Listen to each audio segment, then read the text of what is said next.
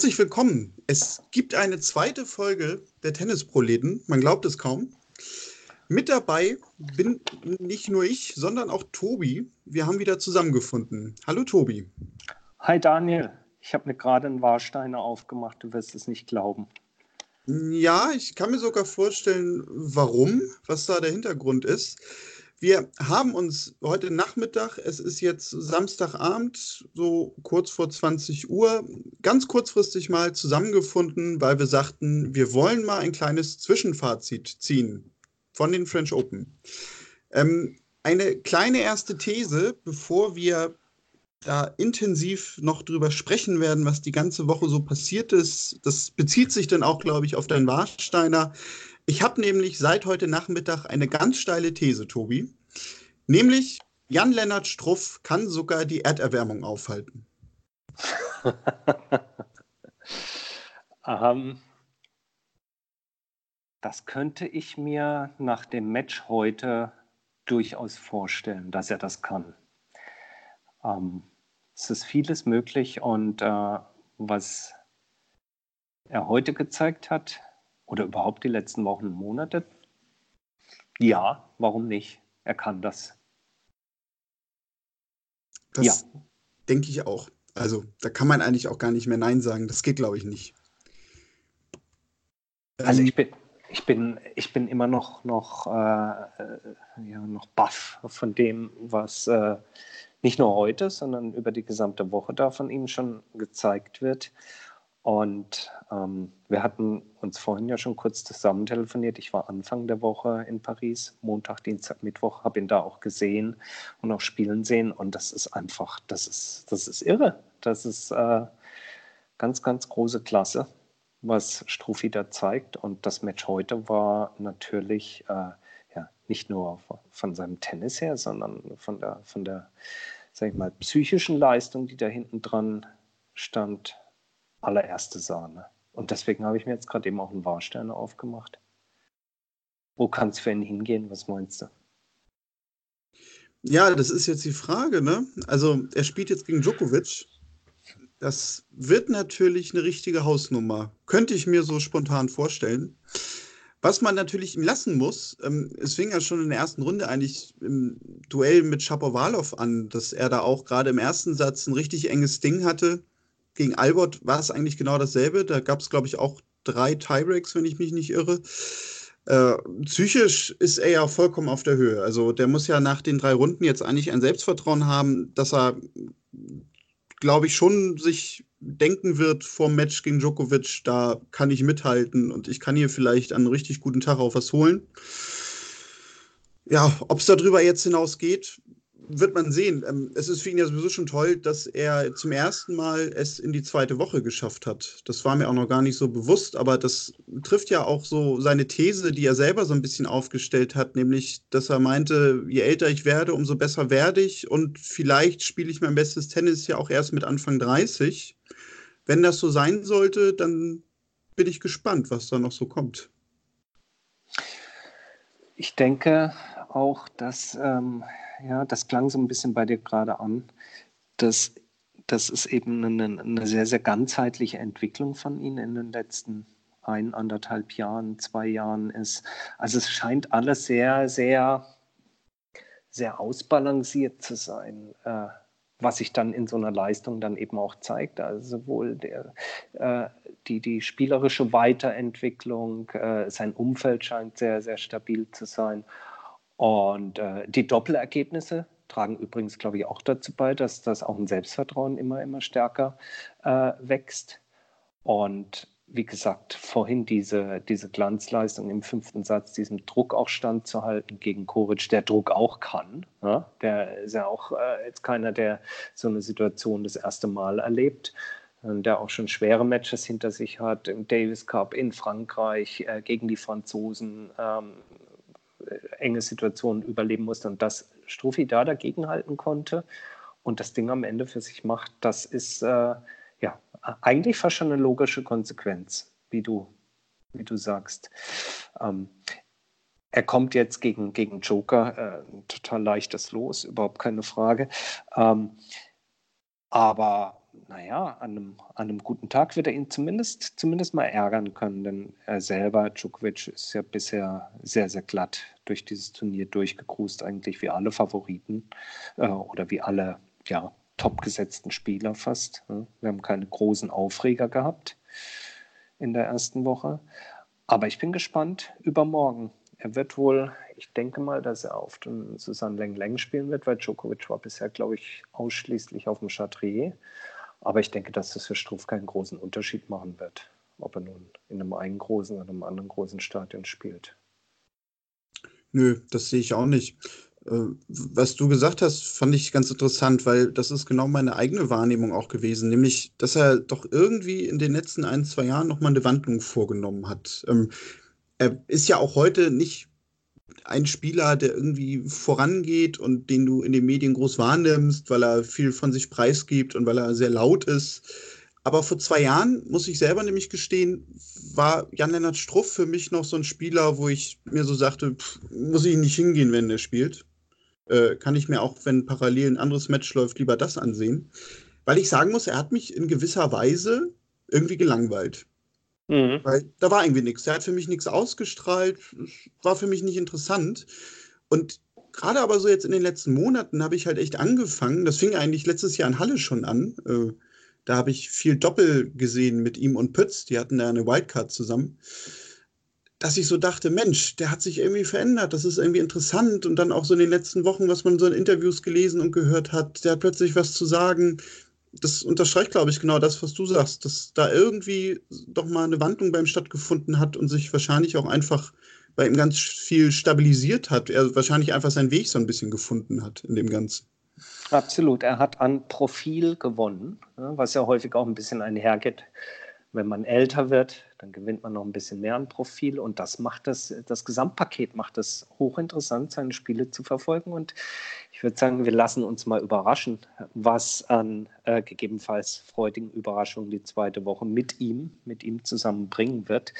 Äh, rückblickend auf die erste Woche, äh, da nochmal drauf guckt, was war, was war für dich äh, eine der größten möchte nicht sagen Überraschung, sondern einer der größten Grund zur Freude. Was hat dir am meisten Spaß gemacht in der ersten Woche bei Roland Garros? Also eine Sache habe ich da ganz oben auf dem Zettel gehabt, weil ich da alle Matches gesehen habe von ihm. Das ist Nicolas Mahü, den ich sowieso unheimlich gerne mag, immer schon. Und ich meine, gerade gestern nach dem Match gegen Meyer, das war, das habe ich komplett gesehen. Das war echt ein tolles Match, wie ich fand. Aber der Moment danach, der war ja eigentlich so ein bisschen das i-Tüpfelchen, als dann sein Sohn zu ihm gerannt kam. Gut, das ist ja erstmal nach jedem Match so. Aber er dann auch sich vom Publikum verabschiedete mit den Gesten, dass man schon gesehen hat, na, das könnte jetzt vielleicht so ein bisschen auf Karriereende im Einzel hindeuten. So der letzte große äh, Gang vom Court mit seinem Sohn an der Hand und Leonardo Meyer stand von der Bank auf, applaudierte ihm mit. Ähm, die Zuschauer standen sowieso alle und klatschten. Und Leonardo Meyer äh, hatte dabei Tränen in den Augen. Das mhm. war für mich als äh, jemand, der Tennis ja sowieso gerne emotional äh, wahrnimmt, ganz persönlich der Moment bisher, den ich am schönsten fand. Ähm, sonst freut mich, dass äh, Stan Wawrinka wieder da ist weil das ist aus meiner Sicht ein Spieler, der die Tour in der Weltspitze unheimlich bereichert. Ähm, da habe ich auch noch eine steile These, die wir gleich besprechen können. Und bei den Damen freue ich mich eigentlich ganz besonders über Andrea Petkovic, dass sie jetzt gerade ihr Drittrundenmatch spielt, weil das auch eine Spielerin ist, äh, die ich unheimlich gerne mag für die Art und Weise, wie sie einfach als Person ist, wie sie sich gibt, sehr belebend das sind so eigentlich meine Highlights bisher gewesen, ganz persönlich. Schön, sehr schön. Passt ganz gut zu dem, was ich beobachtet habe. Ähm, Mario hast du schon angesprochen. Was ich in der ersten Woche am bemerkenswertesten fand, waren, äh, ich habe es mal genannt, die französischen Freilichtspiele mit Benoit und Co. Ähm, also immer dann, wenn die französischen Spieler äh, auf dem Court sind, ist natürlich sowieso Riesenstimmung auf der gesamten Anlage. Aber wir hatten ja mitunter auch das fantastische Duell ähm, zwischen Herbert und, und, und Per, was ein fantastisches, ganz, ganz tolles Match war. Ähm, Und äh, insgesamt haben, denke ich, gerade die, ja, die männlichen französischen äh, äh Tennisathleten äh, eine, eine, große Woche hingelegt, die viel, viel Spaß gemacht hat zuzuschauen bei. Das war aus meiner Sicht eins der Highlights. Ich habe mir auch Wawrinka notiert, nicht nur notiert, sondern habe ihn Montag spielen sehen auf diesem neuen Court. Und äh, ja, absolut, das ist eine Wonne äh, zu sehen, dass er wieder im Vollbesitz seiner Kräfte ist, dass er, dass er klasse Tennis spielt, äh, begeisternd und äh, auch nervenstark. Ich meine, die drei Tiebreaks gegen Dimitrov auch ein richtig, richtig starkes Ausrufezeichen für einen weiteren Verlauf des Turniers. Absolut. Das ist sehr, sehr schön. Ähm, genauso auch das Abschneiden, du hast angesprochen, äh, der deutschen, der deutschen Damen. Ja allen voran Petko, auch Siegemund fand ich aller Ehren wert. Das hat mich gefreut in der, in der, in der ersten Woche. Und äh, ich muss sagen, es war eine Woche, die pickepacke voll war mit tollen Duellen, tollen Matches. Richtig schön. Ja, ich finde gerade auch, wenn man jetzt äh, ganz explizit mal auf das Damenfeld schaut, da sind in der ersten Woche so unheimlich viele gute, enge Matches dabei gewesen. Die kann man eigentlich alle gar nicht aufzählen. Weil viele kritisieren das ja immer, Mensch, der Damen-Draw, der ist gar nicht ausrechenbar und äh, da fehlen irgendwie so die Spielerin oder die eine Spielerin, die so vorweggeht. Aber das merkt man doch gerade so jetzt auch im Gegenteil zu den Herren, wo du seit Jahren irgendwie so drei Spieler hast, die alles dominieren, äh, was das auch für eine unheimliche Bewegung einfach äh, geben kann in so einem Turnier. Und weil du halt eine unheimliche Unberechenbarkeit hast, aber die gleichzeitig auf einem unheimlich hohen Niveau ist ganz viel unheimlich. Das könnte einem selber schon fast unheimlich wirken. Aber ich glaube, man versteht, was ich damit meine. Und das habe ich mir zum Beispiel auch allgemein positiv aufgeschrieben. Das Niveau des Damendraws. Es gab da ja so am Mittwoch, war das, glaube ich, so einen kleinen Knick, als irgendwie Bertens aufgeben musste und auch ein paar andere Spieler mhm. nicht antreten konnte. Quitter war also, ganz früh. Genau, Quitter war nicht. Musste. Äh, Anisimova ist, glaube ich, auch nie angetreten. Na, doch, die, die, die spielt gleich noch Oder? hier an Andresko. Andrescu war das, genau, ja, ja. genau. Und da habe ich nämlich gedacht, öh, da könnte jetzt vielleicht das Turnier bei den Damen so ein bisschen hinten durch abfallen, wenn du jetzt in den nächsten Tagen noch vermehrt Spielerinnen hast, die da irgendwie rausziehen. Aber das war letztendlich zum Glück ja nur ein Tag. Zum Glück natürlich nicht für die Spielerinnen, die da rausgehen mussten, aber fürs Turnier insgesamt natürlich dann doch äh, kein so großer Verlust, weil das Niveau einfach gehalten wurde in der ganzen Woche. Und da freue ich mich zum Beispiel auch unheimlich auf die zweite Woche, weil da kann man eigentlich überhaupt nicht vorhersehen, wer sich denn da so ein bisschen absetzt bisher und die besten Chancen auf den Titel hat. Das ist definitiv auch eine meiner Vorfreuden auf die zweite Woche. Gleichzeitig aber nochmal rückblickend auf die erste Woche ist mit dem Damen-Tennis auch eins meiner ähm, oder meiner wenigen, aber größten Ärgernisse verbunden. Und zwar bin ich sehr, sehr enttäuscht über die mitunter sehr, sehr mangelnde ja, Zuschauer. Ähm, Menge äh, auf den Main Courts, vor allen Dingen dann, wenn die Damen spielen. Ich habe das, wie gesagt, auf der einen Seite live vor Ort beobachtet, aber jetzt auch danach im Fernsehen. Und äh, ich finde das einfach enttäuschend. Ähm, wir wissen, dass äh, beide Main Courts äh, ausverkauft sind, übrigens seit Wochen ausverkauft sind. Äh, es gibt keine Tickets und die Leute strömen nur zu den Federer-Nadal-Matches rein. Natürlich dann, wenn die Franzosen gegeneinander spielen. Aber ähm, wenn hier eine Muguruza gegen eine Svitolina spielt, was ein Top-Match ist, rein vom, vom Setup her, Muguruza hat das sehr, sehr dominant und klar gewonnen. Äh, ich finde das, find das enttäuschend, ähm, ärgere mich ein bisschen darüber und würde mir einfach wünschen, dass mehr Leute äh, die Leistungen der Damen äh, zu schätzen lernen und das dann eben auch entsprechend honorieren, indem sie mit ihren Tickets dann gefälligst auch auf den Court gehen und äh, ja, für Stimmung sorgen. Ähm, fairerweise muss man sagen, dass auf den oberen, etwas günstigeren Rängen äh, die Sitze meist besser gefüllt sind, während insbesondere in den VIP-Loungen und in den Bereichen, äh, wo ganz klar Sponsorentickets vorhanden sind, äh, die Sitze leer bleiben. Auch das äh, finde ich ja, äh, finde ich richtig blöd einfach. Und ich finde es irgendwo auch einen mangelnden Respekt den, den Spielerinnen gegenüber das hat mir nicht gefallen in der ersten Woche, muss ich sagen. Jetzt, wo du gerade die Damen ansprichst. Ja, wobei ich finde, das ist allgemein ein Trend, den du bei den Turnieren siehst. Also gerade wenn Nadal, Federer dabei sind, das habe ich in Halle zum Beispiel auch jedes Jahr. Das, wenn Federer spielt, dann sind die Leute weg. Also das war letztes Jahr sogar so, da haben, wo wir gerade von ihm gesprochen haben, ich glaube, Struff und Pütz waren das. Die haben auf Court 1 ein Match gehabt.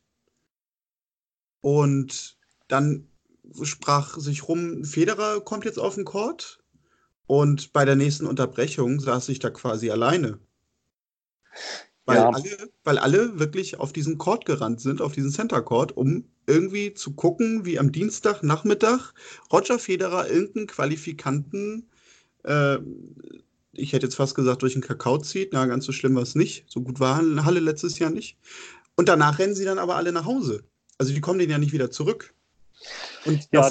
danach ist dann der Center Court leer. Ich kann es natürlich verstehen. Ich habe zum Beispiel in Halle selber immer eine Karte für den Center Court, die ganzen sieben Tage.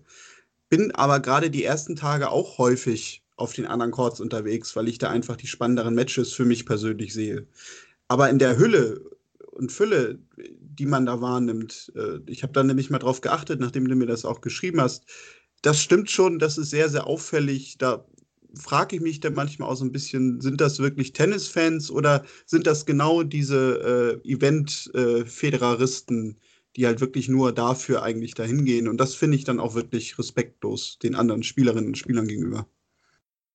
Und ich, äh, ich gebe dir recht, also es ist kein Roland Garros-spezifisches äh, Problem. Ich kann mich erinnern, letztes Jahr, als wir in Rom waren, äh, war das Finale Svitolina gegen Halep, also durchaus auch ein äh, mit dicken Namen, also großen Namen, nicht dicken Namen, mit großen Namen besetztes Damenfinale, bevor dann äh, Zverev gegen Nadal folgte. Und auch dort, äh, das Finalticket ist gültig für beide Finals. Erst das Damenfinale, dann das Herrenfinale, waren die Ränge zu maximal 50 Prozent besetzt. Ähm, also es ist kein French Open-spezifisches Problem. Und ich würde es mir einfach wünschen, dass äh, ja, dass die Leute die Schönheit dieses Sports über beide Geschlechter hinweg, über beide Draws hinweg noch mehr äh, zu schätzen wissen, zu schätzen lernen. Und hier, wie gesagt, in dem letzten Beispiel sprechen wir über einen Finaltag, also wo es gar nicht mehr die Möglichkeit gibt, über die Anlage zu wandern und sich andere Spieler anzuschauen. Ähm, ja, das musste sein, einfach mal äh, mit Hinblick auf, auf das Turnier, was mir nicht gefallen hat. Das Zweite, was mir nicht gefallen hat, wir gucken ja auch immer so ein bisschen auf die mediale Berichterstattung, äh, die übrigens diesmal wieder in weiten Teilen, wie ich finde, verzüglich ist.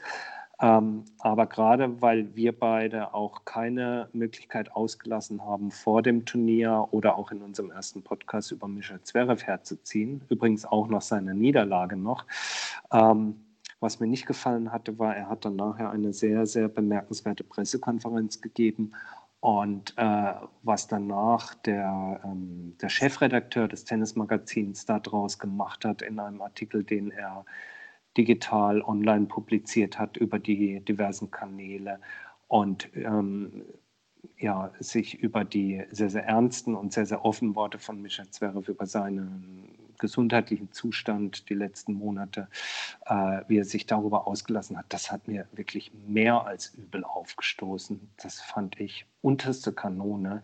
Und das hat mich auf eine gewisse Art und Weise dann doch auch gewundert, dass es äh, relativ wenig ja, Feedback dazu gab äh, in den diversen Kommentarspalten. Es gab ein bisschen was. Vielleicht ist es auch gut, dass es auch gar keine große Aufmerksamkeit bekommt, so ein blöder Artikel.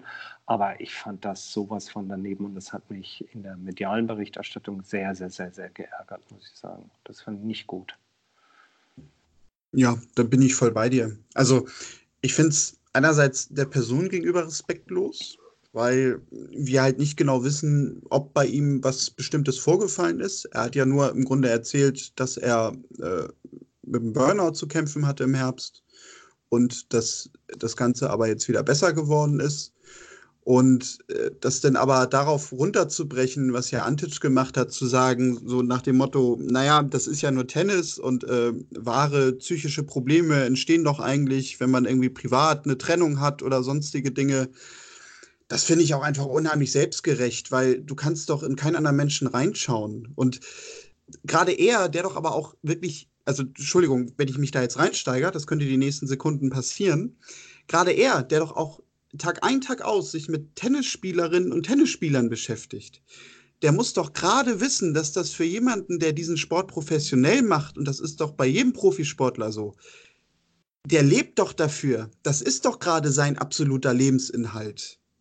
Das und ist sein Beruf. Eben. Das ist sein Beruf. Ja. Und aber ich finde, also gerade beim Profisportler geht das ja über dieses Berufliche noch ein bisschen hinaus. Also du, du machst ja nicht dein Abitur und nimmst danach den Job an, weil du nichts anderes kriegst, sondern du arbeitest ja dein Leben lang darauf hin. Du hast ja zu diesem Beruf eine ganz andere Beziehung insgesamt.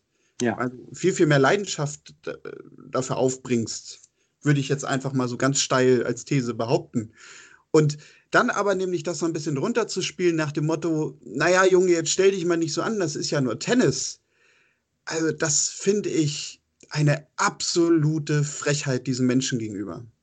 Und ich finde es auch wirklich, wirklich schade, und da hört jetzt auch der Spaß in diesem Podcast gerade mal ein bisschen auf, dass er sich da bis heute nicht zu geäußert hat und scheinbar nicht in der Lage ist, selbst darüber zu reflektieren, hm, vielleicht sollte ich mich dazu nochmal äußern und die Aussage in gewisser Weise zurücknehmen. Ja, ja, das hat mich, das hat mich sehr, sehr enttäuscht. Und es gab, äh, es gab sehr wohl Feedback, also sowohl in den Kommentarspalten bei Facebook als auch Twitter. Äh, und das war ausschließlich äh, äh kritisch, negativ, äh, dieses Feedback. Und äh, ich hätte mir schon gewünscht, dass ein, ein, ein, etabliertes, jahrzehntelang etabliertes Magazin wie Tennis Magazin daraufhin dann nochmal reagiert und das vielleicht äh, etwas gesünder, im wahrsten Sinne des Wortes gesünder, einordnet. Ähm, es war mitunter wirklich der, der dümmlichste und unverschämteste Kommentar, den ich in den letzten Jahren überhaupt gelesen habe. Und wie es der Zufall will, habe ich äh, gerade vorhin nochmal den Tweet gelesen, der an deinem Profil oben angeheftet ist auf Twitter, der nochmal auf das Thema Robert Enke Bezug nimmt. Der hängt immer noch bei dir oben an Twitter und das passt ganz gut äh, eben in diese Thematik rein. Und sich sagen muss, was, was haben wir eigentlich verstanden ja, und was haben Journalisten verstanden was haben wir als Öffentlichkeit verstanden, seitdem das passiert ist, wenn wir nach so einer offenherzigen und ehrlichen Pressekonferenz eines Profisportlers hingehen und einen solchen Kommentar veröffentlichen.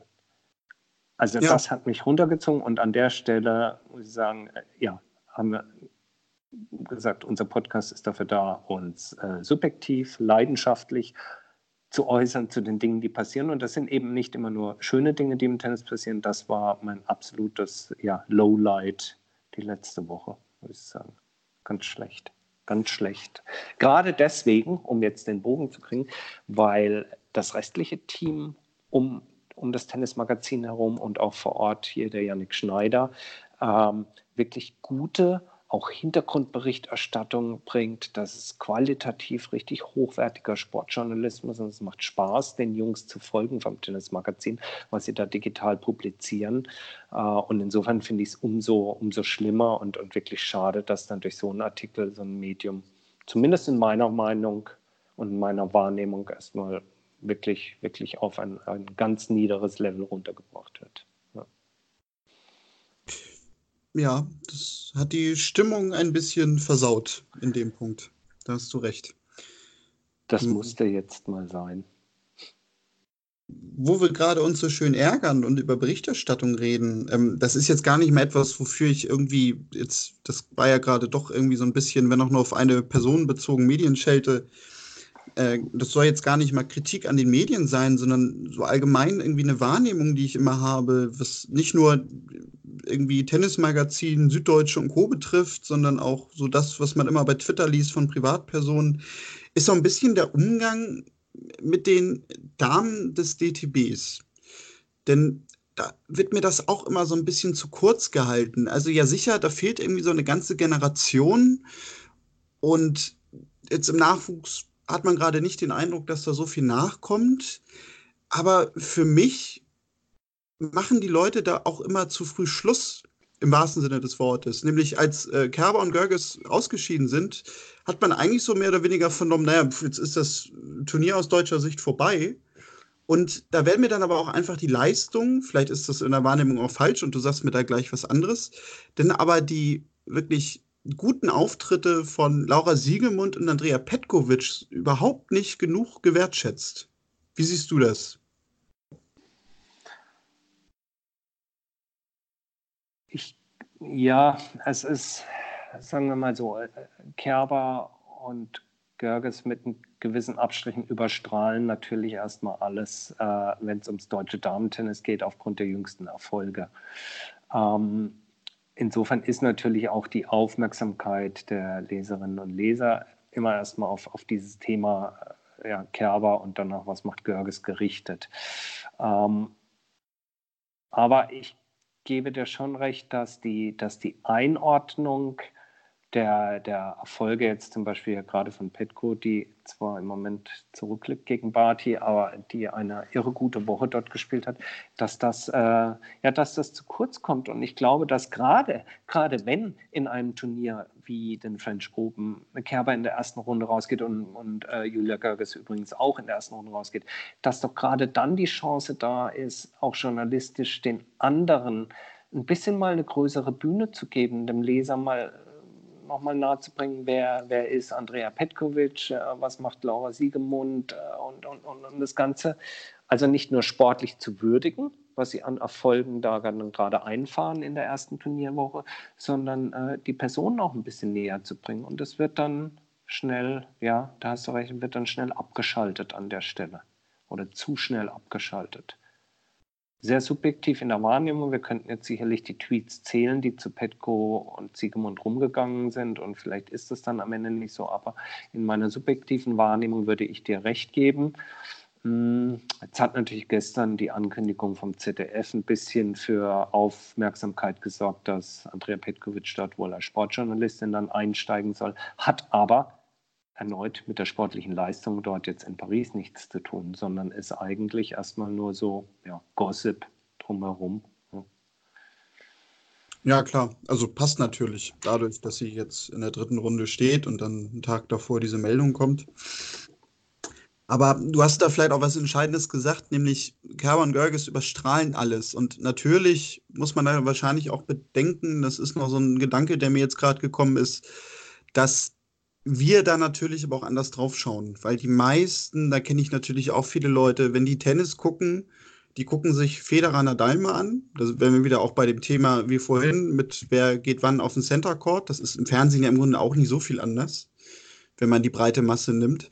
Und da ist es natürlich auch, wenn die deutschen Spieler irgendwie interessant sind, dann ist es ein Zverev. Und bei den deutschen Spielerinnen sind es Görges und Kerber, weil die jetzt in den letzten Monaten gerade auch eine Görges mehr Erfolg hatten als sonst. Kerber ja nun schon länger. Hm, wahrscheinlich sind wir da auch, ich will uns jetzt nicht als äh, Nerds bezeichnen, aber wir gucken wahrscheinlich auch anders auf die Breite an Spielerinnen und Spielern. Das ist, das ist so, ja. Wahrscheinlich das, was denn dazu führt, dass wir solche Wahrnehmungsstörungen haben. Ähm, Gibt es für dich noch irgendwas, was wir jetzt so als kleinen Zwischenruf naja, der, der, der Ausblick vielleicht noch auf die zweite Woche. Ähm, ohne jetzt großartig drüber nachzudenken, ob es denn nun am Ende Djokovic oder Nadal wird. Äh, ja, Moment, Moment. da habe ich auch eine steile These. Ich habe nämlich heute getwittert, damit es alle schon vorher wissen, Stan Wawrinka wird die French Open gewinnen. Wenn aber alles normal läuft, favoritenmäßig, dann wären seine nächsten Runden jetzt im Achtelfinale Tsitsipas. Mhm. Er müsste im Viertelfinale gegen Federer spielen. Im Halbfinale würde er auf Nadal treffen und im Finale wird er gegen Djokovic spielen. Das wäre doch das Comeback des Jahrtausends. Also das wäre nicht nur das Comeback des Jahrtausends, das wäre der äh, am aller, aller, allermeisten verdienteste Grand Slam Sieg, den es wahrscheinlich jemals in der Geschichte des Herrentennis gegeben hat. Ähm, es wäre ihm zu gönnen, weil er wirklich ein, ein, ein, ein super Tennis diese Woche spielt. Ähm, ich will nicht sagen, dass es nicht drin ist, aber das, wär, das, das wäre einzigartig. Einzigartig auch ob des Laufes. Mm, du weißt ja, dass ich Nadal-Fan bin. Insofern bin ich dafür, dass Rafa das gewinnt. Aber wenn ich jetzt die Fanbrille einmal abnehme und sage, was wäre dann etwas, worüber du dich wirklich freuen würdest, dann wäre es entweder so ein, so ein Lauf oder mal was, was ganz Neues ich meine, äh, es klingt jetzt verrückt, aber Benoit Paire gewinnt die French Open. Das wäre mal so ein boah, ja, das, das fände ich mal richtig gut. Ne? Und auf der Damenseite übrigens äh, genauso, wenn es am Ende doch nicht eine derjenigen ist, die jetzt noch im, im Draw drin ist und die favorisiert ist, wie beispielsweise eine Muguruza, die sehr, sehr stark spielt, sondern wenn es dort auch so einen Hingucker gäbe, etwas, mit dem man nicht gerechnet hätte oder etwas ganz Neues, wie beispielsweise Bundrusova, ne? wenn die durchgeht und das gewinnt, das wäre, das wäre eine wirkliche Story oder Anisimova. Also so ein, so ein Tennismärchen mal wieder. Darüber würde ich mich sehr, sehr freuen. Aber alles andere ist ja, würde ich sagen, ja, es ist offensichtlich jetzt drauf zu tippen, dass das am Ende jetzt Halep gewinnt, weil Osaka raus ist und weil Williams gerade gute Chancen hat, rauszufliegen heute noch. Sie liegt zurück gegen Kenien.